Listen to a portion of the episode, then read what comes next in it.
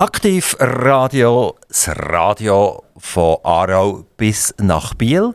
Und was zeichnet uns aus? Uns zeichnet unter anderem aus, dass wir fast jeden Tag interessante Gäste haben. Das heisst, Gäste sind selbstverständlich immer interessant. Wir haben fast jeden Tag einen Gast hier. Und genau so geht es heute weiter. Wir haben gesagt, Aarau, Olten, Önsigen, Solothurn, Grenken, Biel und ganz weit ins Bernische hinein.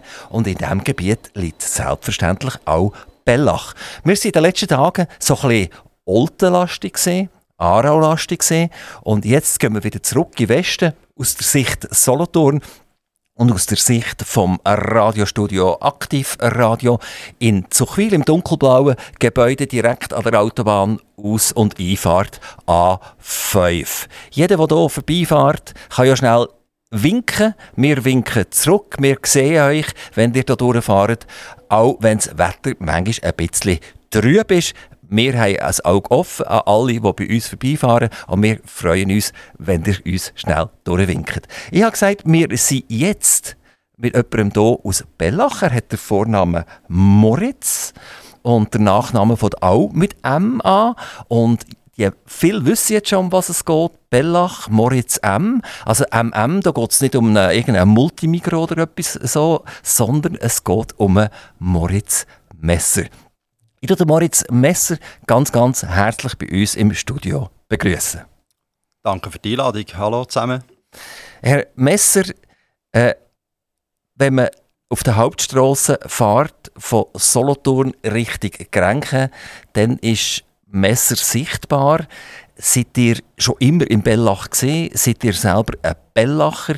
Und äh, kommen eure Kunden aus Bellach? Wie wichtig ist Bellach für euch? Äh, tatsächlich ist es so, dass wir seit 1976 an dem Standort sind, wo wir äh, jetzt domiziliert sind, an der Taustrasse in Bellach. Und äh, ja, wir waren äh, schon immer zu Bauch. Gewesen. Wir kennen eigentlich nichts anderes. Ich bin äh, zu Bauch geboren, meine Eltern ebenfalls schon. Das heisst, die Mutter ist von Lomisi ursprünglich. Aber äh, der Standort das hat sich einfach so herauskristallisiert, halt eben von Familienseite her. Also ihr arbeitet und ihr wohnt in Bellach? Das ist richtig, genau, ja. Könntet ihr euch vorstellen, auch irgendwann zwei Kilometer weiter zu gehen? Oder einfach Bellach im Quadrat? Ja, nicht a priori nicht, aber ich sehe jetzt im Moment gar keine Veranlassung dazu, das zu ändern. Ja, genau. Ihr seid ein Unternehmer äh, im Bereich Wohnen. Ähm, habt ihr auch mal gedacht, in die Politik einzusteigen?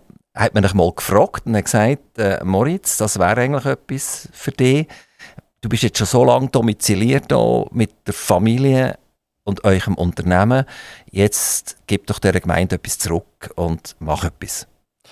Ja, das ist tatsächlich schon vorgekommen. Ähm, ein politisches Amt ist natürlich für mich einerseits aus Zeitgründen so äh, nicht machbar gewesen und auf der anderen Seite darf man nicht vergessen, wenn man Detailhändler ist und potenziell jeder Mensch, der an einem Laden oder an meinem Laden vorbeiläuft, äh, noch könnte Kunde sein, dann äh, ja, macht man sich halt manchmal mit Politik nicht nur Freunde. Ich habe es dann so können lösen, dass ich jetzt einfach Kommissionsarbeit mache. Also ich bin in der Bau- und Umweltkommission tätig äh, in Bellach, jetzt schon bereits in der zweiten Legislatur und so darf ich auch etwas zurückgeben. Und dank der Baukommission erfahren ihr ganz früh, wenn jemand umbaut oder neu baut.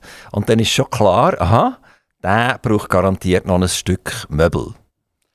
Äh, jein. Es ist natürlich so, dass in dem Moment, wenn wir das in der Bau- und Umweltkommission behandeln, äh, Baupublikation bereits erfolgt ist. Also da weiss nicht nur ich davon, sondern da wissen eigentlich alle davon.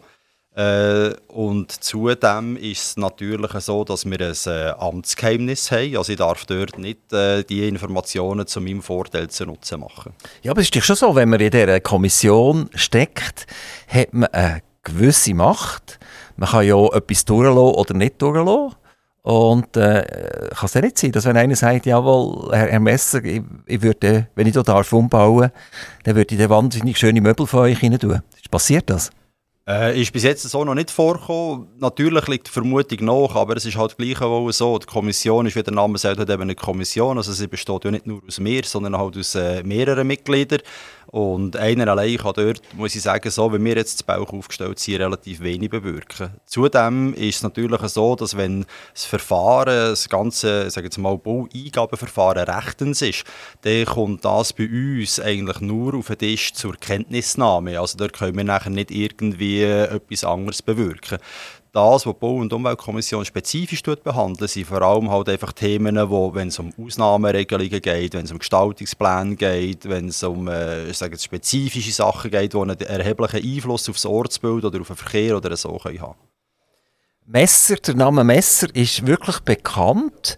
Also ich denke in der Region, wenn man sagt, oh, ich muss irgendetwas haben im Bereich Möbel, dann denkt man sicher unter anderem an Messer. Wie, wie sieht ein Einzugsgebiet aus? Ist das primär regional oder geht ihr auch weiter weg in die ganze Schweiz? Äh, nein, es ist schon richtig. Also primär ist es regional ich sage jetzt mal, sage so das, grösste, das grösste Einzugsgebiet, das wo, wo äh, wiederkehrend ist, ist so das Dreieck Biel-Alten-Bern. Also das ist dort, wo wir sicher am häufigsten anzutreffen sind. Aber natürlich ganz schwergewichtig äh, ist der Wirtschaftsraum rund um Solothurn. Das ist dort, wo wir sicherlich 80 bis auch fast 90 Prozent von unseren Kunden daheim sind.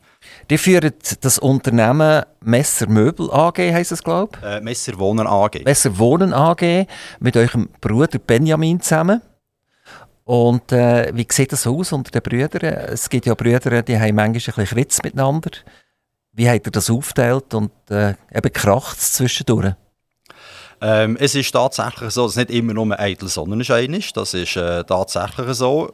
Ähm, wir sind, der Benny und ich, sind glücklicherweise, sagen wir mal, von den Wesenszügen her ähm, recht unterschiedlich.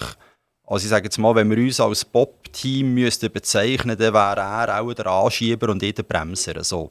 Und, und der Steuermann hätte den kennen? Ja, das mich mit dem Personalunion natürlich. Nein, das, das kommt äh, aber gar nicht gut. Also ich, mir grad, äh, ich sehe den Bob gerade, wie der durch St. Moritz auf die Wand aufgeht und irgendwann im Wald landet, oder? Und das darf es ja nicht sein, oder? Nein, das darf definitiv nicht sein. Aber es ist effektiv so, was ich damit versinnbildlichen ist, dass wir ähm, eben, sagen jetzt, unterschiedliche Wesenszüge haben und das ist halt äh, einerseits bereichend, weil wir uns eben in sehr vielen Sachen halt so ergänzen, beziehungsweise wir haben vielleicht ein eine breitere Sicht, als wenn wir jetzt eben beide genau gleich gewickelt wären, oder? Was macht ihr und was macht er denn genau?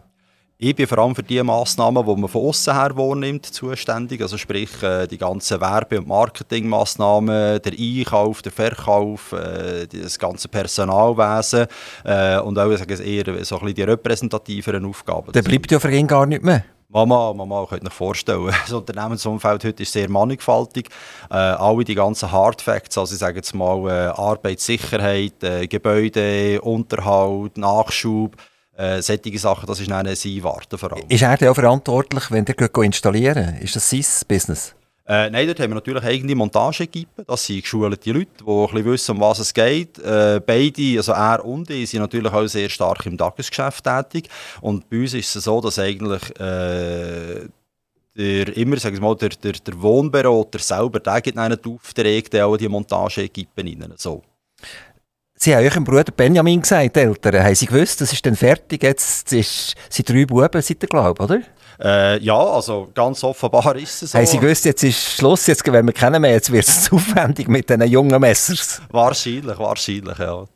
Äh, die Eltern haben das Unternehmen gegründet und äh, die ist die zweite Generation. Das ist eigentlich noch gut. Man sagt ja immer, die dritte Generation, die macht es dann nachher kaputt. Also die erste bauen es auf, die zweite halten es und die dritte, denen geht es so gut, dass sie es nachher kaputt machen.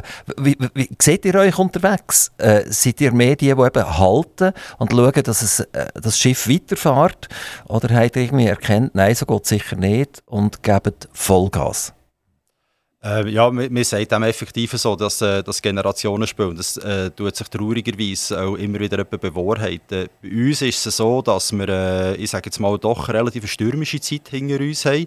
Die ganze Einrichtungsbranche erlebt äh, ja, sage jetzt, äh, einen regelrechten Umbruch äh, zur Zeit. Ich denke, das eine oder das andere dürfte fast allen aus den Medien heraus bekannt sein. Äh, ich glaube, dass wir uns relativ gut metzgen, äh, angesichts äh, eben der Umstände. Aber die heißen ja Messer und nicht Metzger.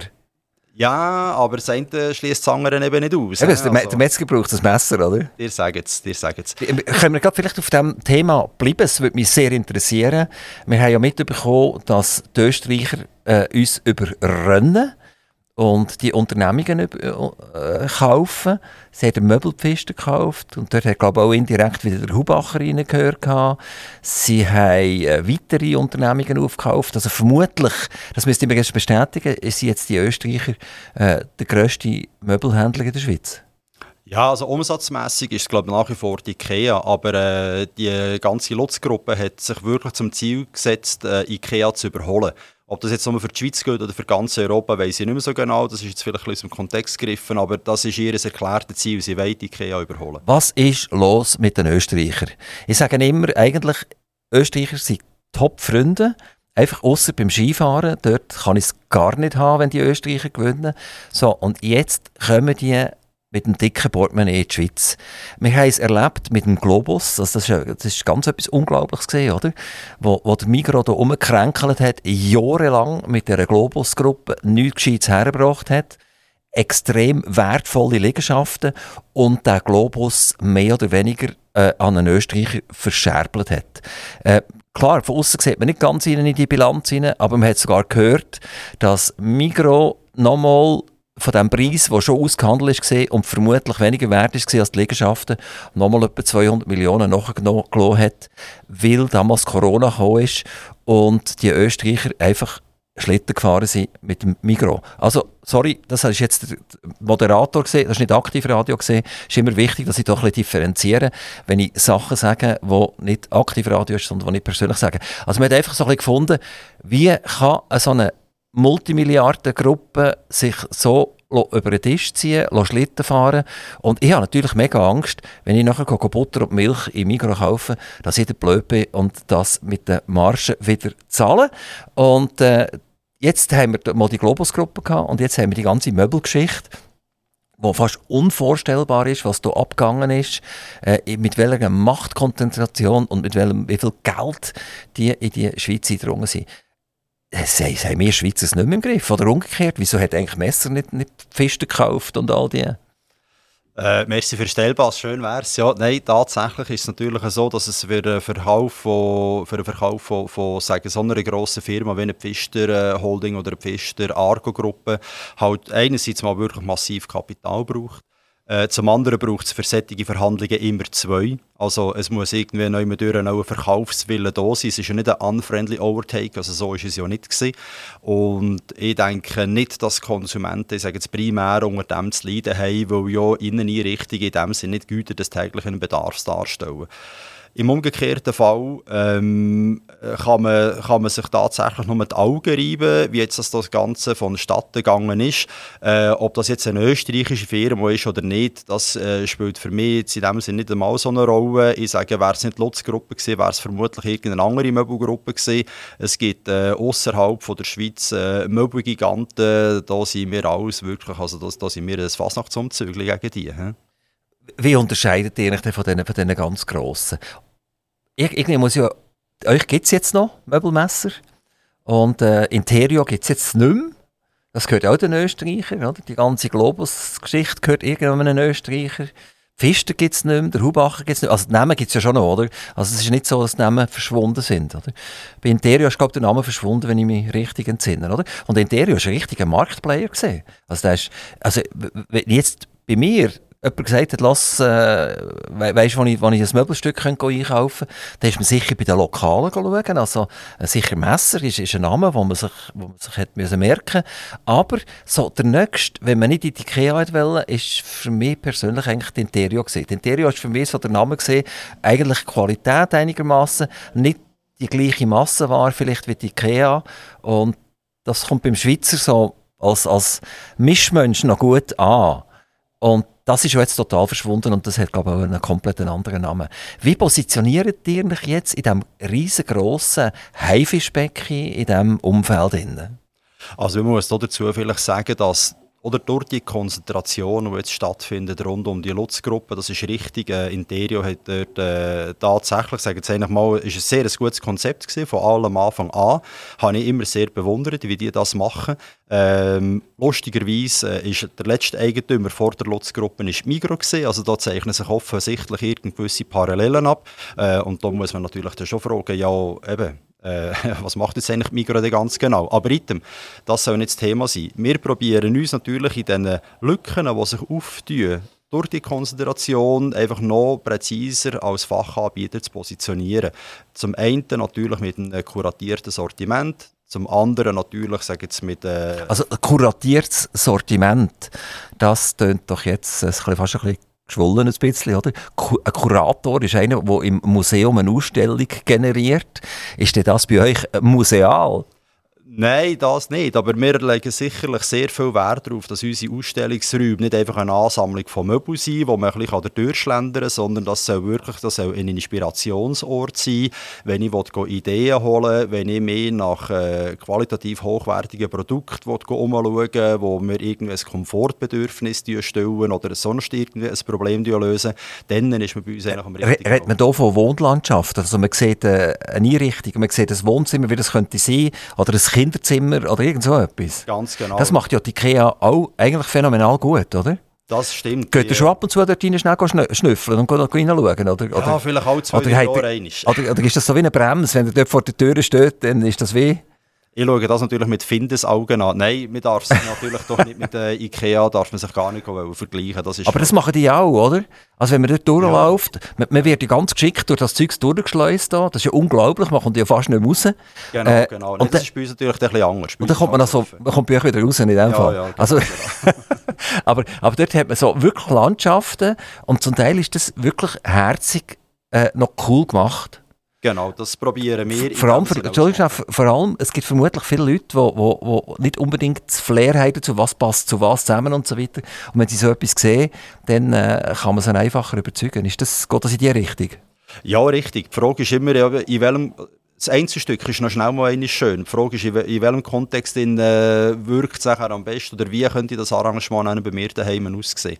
Und das haben wir schon, also das ist nicht eine Erfindung von der IKEA, dass man die Wohnkojen so zusammenstellt. Das ist eigentlich etwas, was man im Fachhandel, äh, jetzt mal bei Inneneinrichtungen, schon seit Jahrzehnten eigentlich so praktiziert, äh, dass man halt einfach nicht nur Sofa Sofa stellt, sondern halt wirklich probiert, Wohnzimmerartige oder wie ihr jetzt vorhin gesagt habt, Wohnlandschaften zu präsentieren. Betrifft aber natürlich auch Esszimmer Esszimmer, Kinderzimmer, Schlafzimmer. Man kommt immer eigentlich einen Eindruck davon über, wie das fixfertig aussehen kann. Welches ist das Möbelstück Nummer 1 bei euch?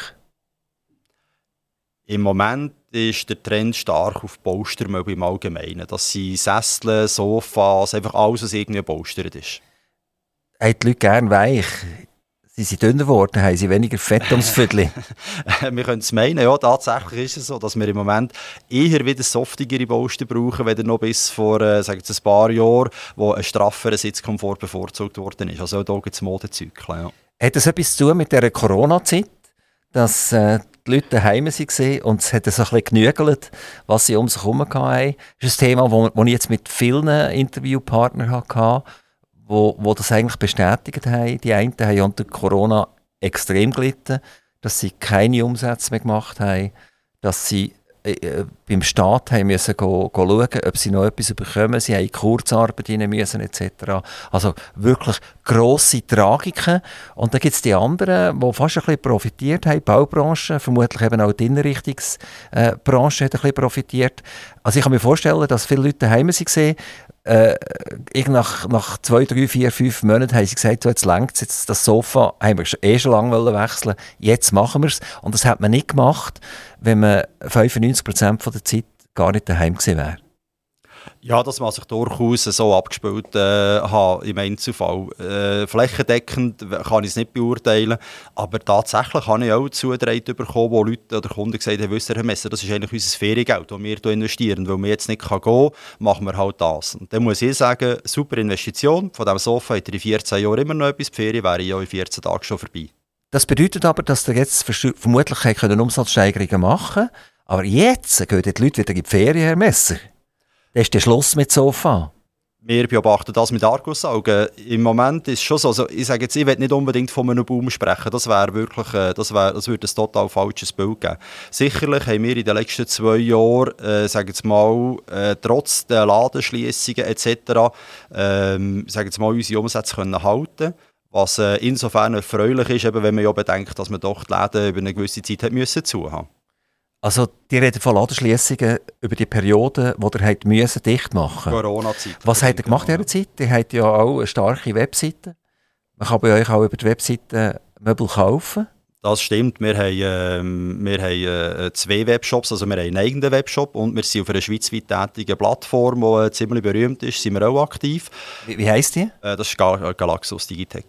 Ah, der geht da sind ja wieder bei der Migro daheim. Ja, super, genau. oder? Das heisst, vorne schießen sie ihre Möbelhäuser raus, alle zusammen, oder? Verkaufen sie einen Österreicher und dann holen sie den Messer wieder über, indirekt über Galaxos und Digitech rein. Genau, so läuft es. Ja. Nein, es ist halt einfach leider so, dass du Wie, wie gross, was, was müsst ihr dort äh, denen abgeben? Ja, das ist, also das ist nicht so, dass man, das ist nicht ein Abonnement, also man zahlt nur nach, nach Bestellung. Und das ist einfach ein bestimmter Prozentsatz. Wie, wie hoch ist der? Ähm, das sind 15 Prozent, die sie nehmen. Das ist, das ist noch heftig an und für sich, oder? Ja, darum... Und die machen ja gar... Machen sie da etwas? Nein, die müssen gleich selber ausliefern, oder wie?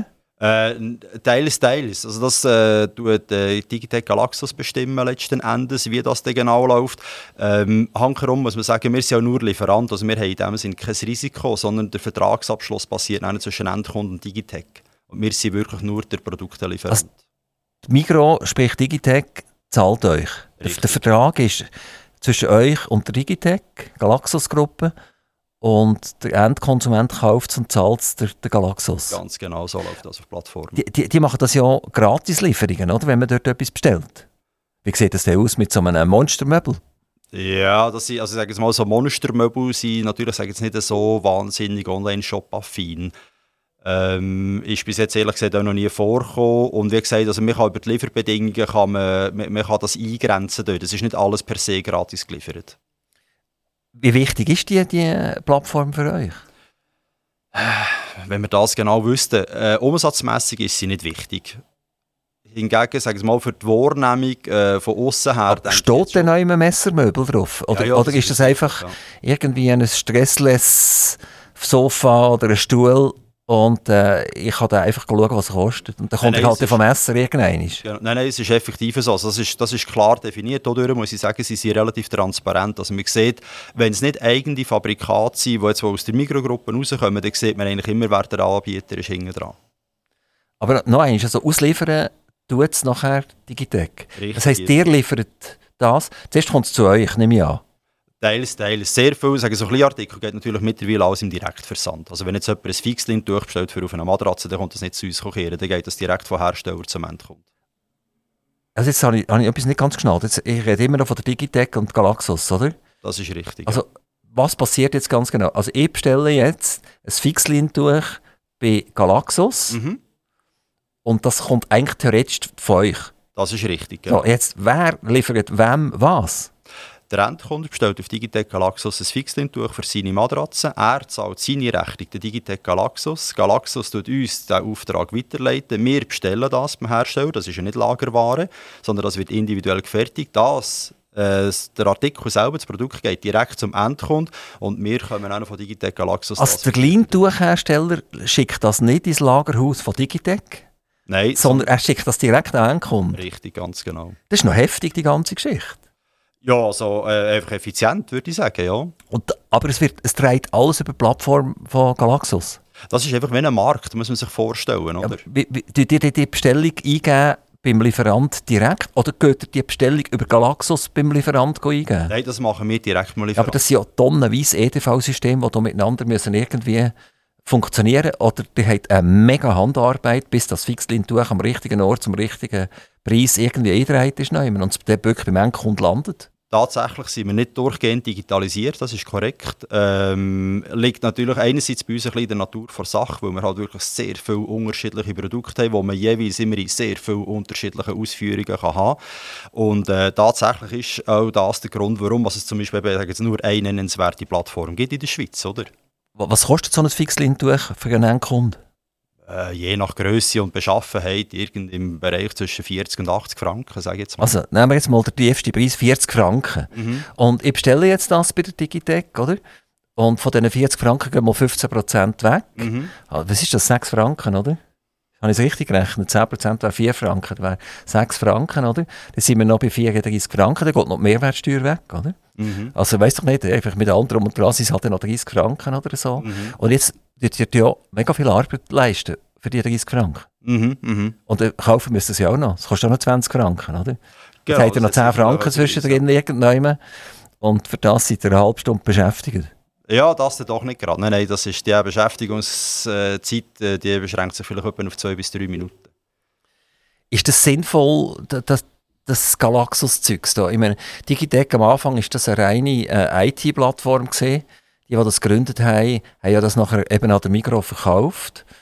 Und äh, ich weiß gar nicht, ob sie noch in der Geschäftsleitung sind oder nicht, die ursprünglichen Gründer.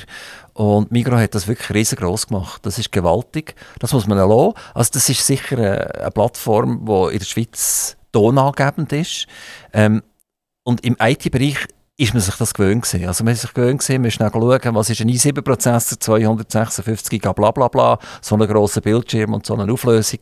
Das ist man sich gewöhnt gewesen. Aber jetzt all die Artikel, das ist unglaublich, oder? Also der tägliche, tägliche Bedarf, alles ist auf, auf dieser Plattform drauf. Und irgendwann ist, als Lieferant hatte ich ein bisschen Angst, dass die das klassische Mikroprinzip machen, nämlich zum Beispiel Nudelproduzent, oder? Der schafft zuerst 10% für die Migros, dann schafft er 30% für die Migros, dann schafft er 70% für die Migros und dann schafft er dann 90% für die Migros und nachher sagt Migros, lieber Nudelproduzent, weisst, eigentlich brauchen wir die gar nicht mehr, weil wir haben jetzt einen anderen Nudelproduzent und dann kippt er einfach um oder er verkauft seine Firma Migros. Ist das nicht einfach mega riskant, über diese Megaplattformen zu funktionieren? Gewisse Risiken kann man selbstverständlich nicht ausschließen. Und äh, ich würde auch behaupten, dass es in der Vergangenheit noch gar nicht schon so vorkommt. Jetzt vielleicht nicht gerade direkt im Zusammenhang mit Digitec Galaxus, aber ich glaube, wenn man so die ganz grossen Players wie Alibaba oder Amazon anschaut, dann ist das tatsächlich glaube ich, schon vorgekommen. Ähm, konkret bei uns glaube ich nicht, dass das wirklich so riskant ist. Einerseits ist äh, sage jetzt mal, die ganze Umsatzschwelle ist einfach schlichtweg zu niedrig. Ähm, und wie gesagt, eben, die Produkte sind so dermaßen divers und in so vielen Ausführungen und Grössen etc. erhältlich. Äh, also man, man, muss eigentlich fachspezifisch wirklich Spezialist sein. Also wenn jetzt jemand sagt, jetzt, äh, Fixlintücher für Matratzen herstellt, also der kann der praktisch nur Bettwäsche herstellen. Der kann fast gar nichts anderes es geht mir jetzt ein bisschen um euch, oder? um die Position von der Messerwohnen AG. Ihr, ihr lebt schon in einem Umfeld, das brutal, eigentlich jeden Tag, wenn ihr aufsteht, ist etwas ein bisschen anders. Ja, das ist es so. Wir sind wirklich in einem sehr, sehr dynamischen Marktumfeld daheim, wo nicht nur von außen beeinflusst wird, eben, sagen wir mal, durch, durch unsere Mitbewerber, sondern halt eben auch durch Modezyklen, durch Kundenbedürfnisse, die sich verändern, durch äh, plötzlich Nachhaltigkeitsüberlegungen, die reinspielen etc. Und da ist man schon ein bisschen gefordert. Früher hat man das folgendermaßen gemacht, das müsste mir jetzt bestätigen, ob das stimmt.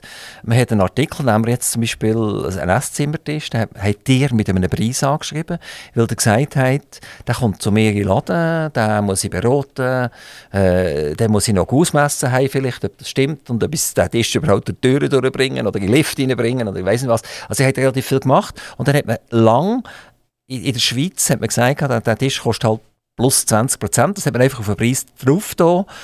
Und das war der Preis, den der Konsument zahlt hat und dafür hat er auch noch eine Dienstleistung bekommen. Jetzt ist ja die Gefahr riesengroß. Ich komme zu Messer wohnen in Laden. Ich habe Kontakt mit dem Moritz Messer. Der nimmt sich drei Viertelstunde Zeit für mich. Ich nehme mein Handy für tue alles wunderschön durchfotografieren, habe vielleicht sogar einen Barcode irgendwann drauf. Oder? Und jetzt gehe ich ab ins Internet daheim, oder? Und jetzt kommt der gleiche Tisch achtmal und dann gehe ich unter Toppreise und sage, ja, ja, der Moritz hat ja alle Arbeit geleistet für mich, ist ja super, oder? Ist ja wunderbar, oder? Ich weiss, er geht in die Lift rein, ich weiss, ich kann ihn bei mir reinstellen und, und meine alten Stühle, die passen wirklich dazu, etc. Also, und dann drückt er ab, oder? Wie groß ist das Problem? Ich sage, das Problem ist nicht inexistent. Das, es ist nicht so, dass es das nicht gibt, aber es kommt, glaube ich, sehr, sehr wenig vor. Weil es ist, äh, man muss gleich sagen, am Schluss, äh, Top-Preise hin oder her, äh, es ist immer noch ein rechter Betrag.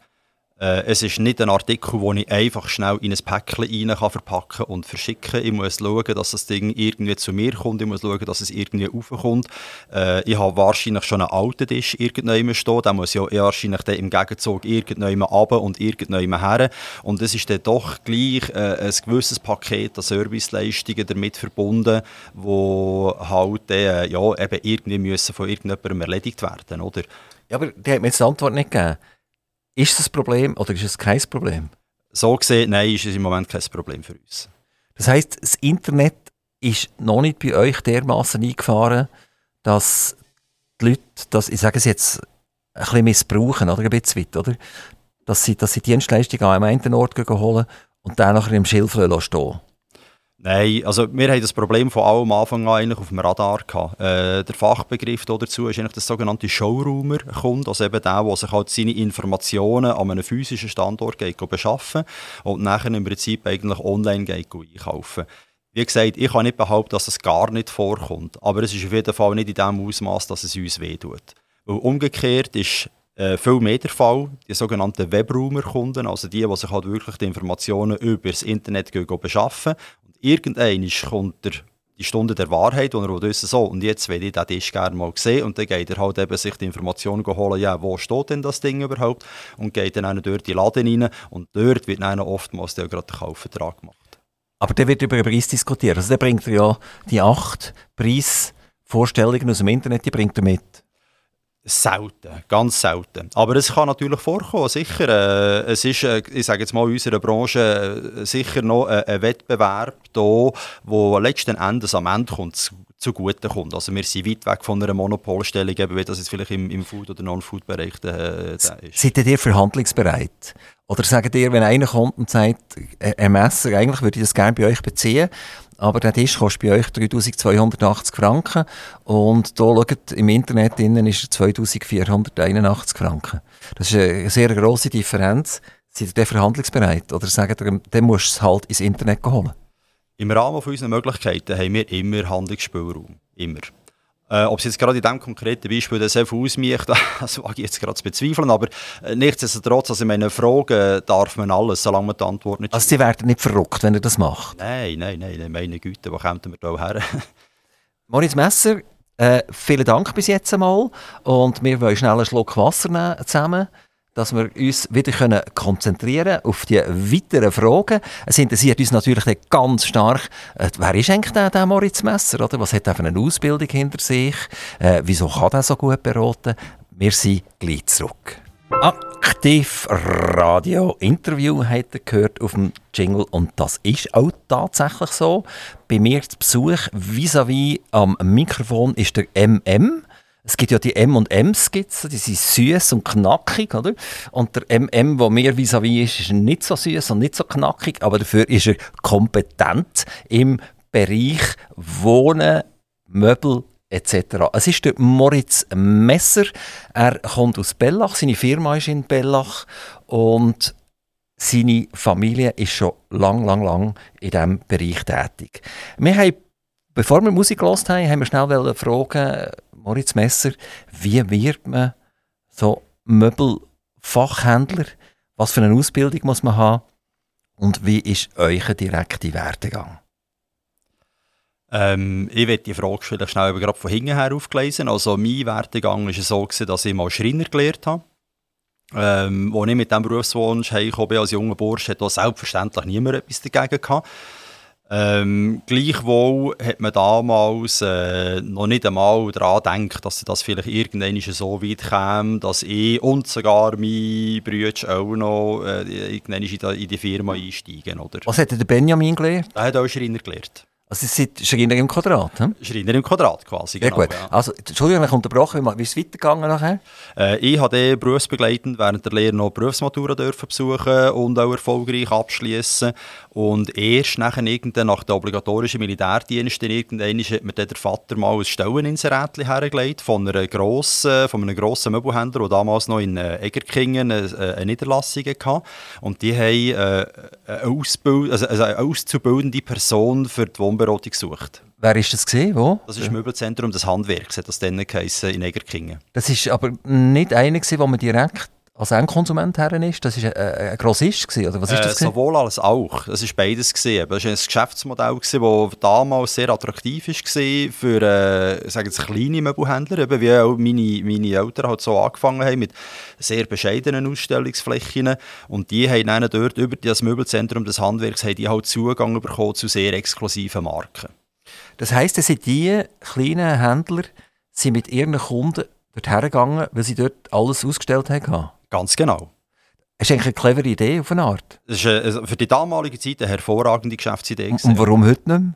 Äh, ehrlich gesagt, ich kann es nicht genau nachvollziehen, warum das irgendwie zerlegen gekommen ist. Tatsächlich ist schon, dann, als ich dort eingestiegen bin, schon so gewesen, dass wir eigentlich relativ bescheidene Frequenzen hatten.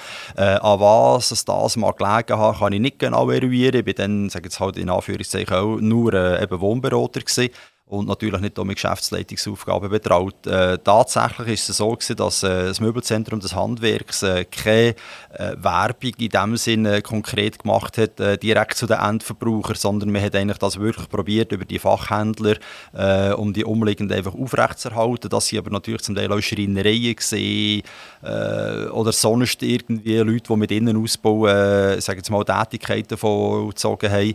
Und, und eben, wie gesagt, irgendwann ist das einfach zum Erliegen gekommen, aber ich kann nicht genau verifizieren. Aber nein, die Idee wäre ja nicht, nicht schlecht, oder?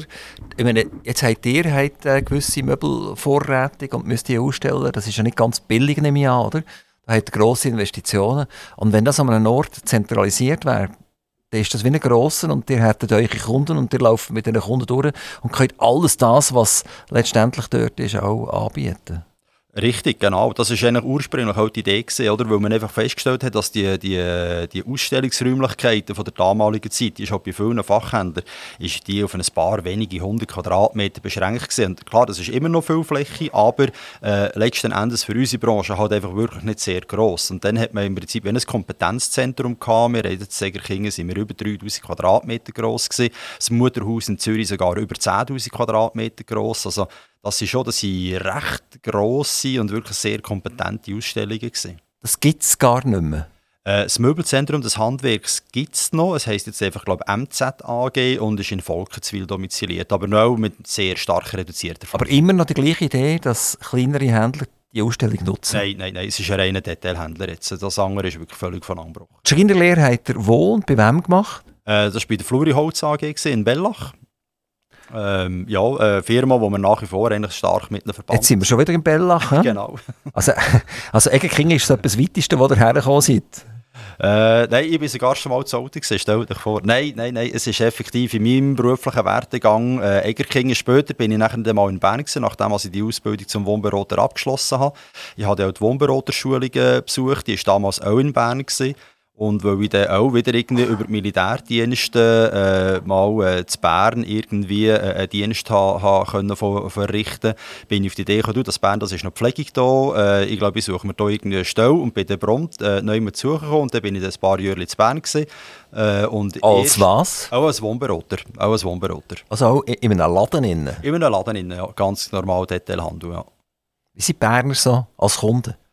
Ähm, ich könnte jetzt nicht sagen, schwieriger oder einfacher als äh, Solothurner. Es ist ähm, so, dass... Ja, haben nur viereckige Möbel, weil das sind alles Beamte, oder? Das sind viereckige Köpfe. Ja, USM. Nein, nein, nein. Es ist, ja, USM, das ist, das ist eine Megastory, oder? Das ist eine Riesenstory, ja, tatsächlich. Ja. Die, die wissen, dass das eigentlich in Solothurn geboren ist, das Ganze? Ja, sicher, Schon, klar. Das war der Architekt Haller. Gewesen, genau, ja, ja, genau, genau. Und ich glaube, mit dem ist auch ein bisschen Schlitten gefahren worden, oder? dass er eigentlich aus diesen Patenten gar nie etwas gesehen hat oder nicht viel gesehen hat. Das weiß ich nicht. Ich habe mich dort nie so richtig reingeknallt. Ich weiß nur, äh, dass im Prinzip der Überlieferung noch äh, dass das ganze Konstrukt von dem Möbel ursprünglich eigentlich aus der Gebäudetechnik heraus entstanden ist. Also ja, es gibt ja äh, Gebäude, die genau so aussehen. Genau, ja. Mit einer Kugel, wo, wo denkt sie, um die Ecken zusammenzubringen. Und äh, der, der Urs Scherer in Münzigen, das war irgendeine Metallklitsche, eine kleine, oder? Irgend so hat es, glaube ich, angefangen. Ja, und, und heute kann man ja, wenn man eine Krimiserie schaut, oder, und der Kommissar geht irgendwann in eine, in eine, in eine Arztpraxis oder zu jemandem, der etwas repräsentiert, dann steht einfach weltweit überall das USM-Zeug umeinander. Genau, und oben drauf Leute Pulsen leuchten, richtig. Ja, meine Frau regt sich jedes Mal abgöttisch auf, wenn ich so Sachen aber erkenne. ja, verkaufen ihr auch USM? Äh, USM nicht, nein, leider nein. Das haben wir irgendwie, weil das halt einfach früher ist es sehr stark im, im Objekt, also sprich, sagen Sie, im Büro und eben auch die Objektmöblierung äh, daheim gesehen. Und das ist einfach ein Bereich, wo wir nie, nie Fuß gefasst haben oder vielleicht auch gar nie verfolgt haben. Also, wir sind jetzt schnell ein bisschen weggekommen vom Thema. Ihr habt eine Schreinerlehre hinter euch gemacht, ihr seid Wohnberater geworden, ihr seid in Bern und habt dort viereckige Möbel verkauft. Und äh, wie ist das weitergegangen? Ja, und dann irgendwann ist, ähm, eben hat man, de, also ja, dort natürlich eine auch äh, berufsbegleitend oder in Obenschulen mehr Weiterbildung gehabt, ja, eine kaufmännische Grundausbildung gemacht. Und irgendwann ist eben, ist dann vielleicht, äh, ich weiß gar nicht mehr, wie das gekommen ist, äh, von mir irgendwie noch der Wunsch entstanden, mal ein bisschen zu reisen, mal etwas zu sehen von dieser Welt, das habe ich dann auch gemacht, bin dann über ein halbes Jahr unterwegs gewesen. Und irgendwann ist eben, äh, ist dann das grosse nach Hause kommen, äh, gekommen. Und plötzlich ist dann die Thematik auf den Tisch gestanden, ja du, warum nicht daheim anfangen? wir haben gerade ein bisschen viel zu tun, es wäre noch gäbig, wenn du helfen könntest. Und nachher bin ich wirklich im elterlichen Betrieb, eigentlich als Bodenleger, äh, bin ich dann eingestiegen zuerst.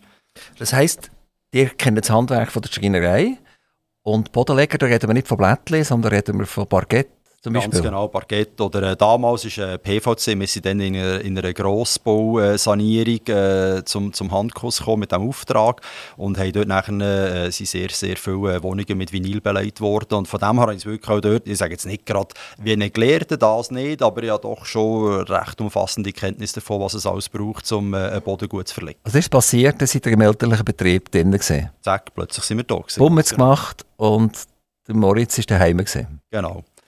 Äh, wie sieht das aus als Schreiner? Ist man ja sehr kreativ. Also der Schreiner der hat einen Kunden und der sagt, so und so, möchte ich es gerne haben. Und dann muss er das umsetzen, sei es von Hand, sei es mit Maschinen, sei es Pläne zeichnen etc. Jetzt, wenn wir so in den Einrichtungsbereich hineingehen, dann ist das vielleicht ein bisschen weniger kreativ. Äh, vielleicht gestalterisch noch, aber weniger kreativ. Dann könnt ihr die Möbel nicht mehr selber machen, sondern die verkaufen fixfertige Ware. Ist, das, äh, ist das manchmal so ein, bisschen ein Tränen wert? Ja, nicht unbedingt. Es ist natürlich so, dass man sagen jetzt, die Kreativität einfach vielleicht anders kann ausleben kann. Oder einerseits, wie die richtig angedeutet hat, schon bereits auf die gestalterische Art. Und gleichwohl ist es natürlich so, dass gerade im Fachbereich halt sehr viele Möbelprogramme erhältlich sind, die wirklich aus Einzelteilen bestehen. Also sprich aus Tablar, aus Seiten, aus Türen. Ja, das ist ja beim Ikea auch so, oder? Da muss immer alles zusammenschrauben. Genau, dort muss der Kunde eben selber machen. Bei uns tun wir das natürlich zuerst zeichnen, wir es planen, wir es zusammenstellen. Ähm, und nachher, wenn der Kunde das fertige Möbel... Aber es sind immer Elemente Elemente, die gegeben sind, oder? Die gehen nicht zum Schreiner und dann wird geschnitten. Äh, nein, das nicht. Aber es hat, wir haben viel, sehr viele Herstellerpartner, die wo, wo, äh, wie Schreinereien funktionieren. Also wenn ich dem sage, los, das Tablar muss jetzt irgendwie sagen, jetzt, äh, 815 mm sein, dann macht er mir das auf 815 mm.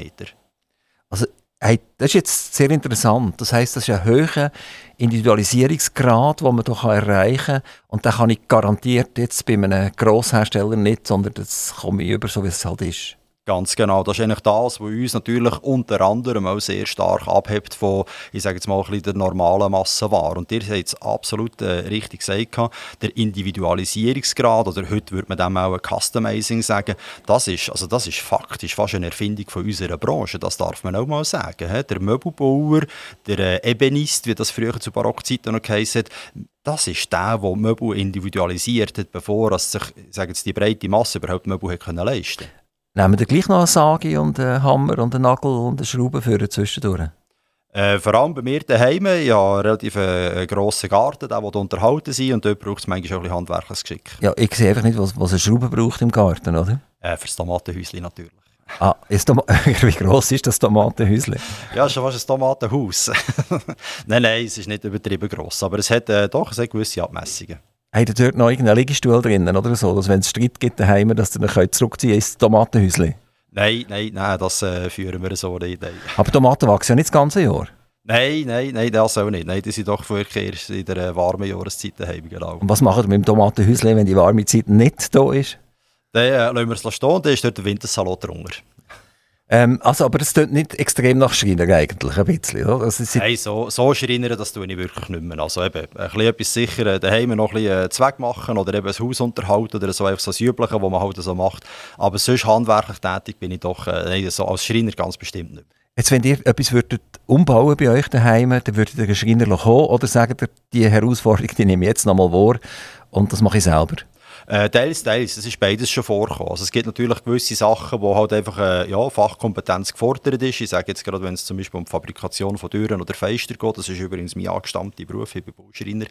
Ähm, von dem her gesehen, dort, äh, dort muss man sich einfach auf einen Spezialist können verlassen. Hingegen, wenn es natürlich sagt, jetzt etwas Einfacheres ist oder eben Reparaturen von bestehenden Mobiliar, dann kann ich das selbstverständlich noch selber. Ich habe mich gefragt, ob das ein bisschen traurig ist, ein bisschen, oder? Dass man die kreative Phase nicht, mehr so hat. Es gibt ja sehr viele Leute, die in Alltagsbusiness hineinkommen und dann werden sie irgendwann pensioniert und sagen sie, endlich kann ich wieder dem hinten nachgehen, was ich eigentlich mal gelernt habe und was ich gemacht habe. Könnte das bei euch auch mal so sein?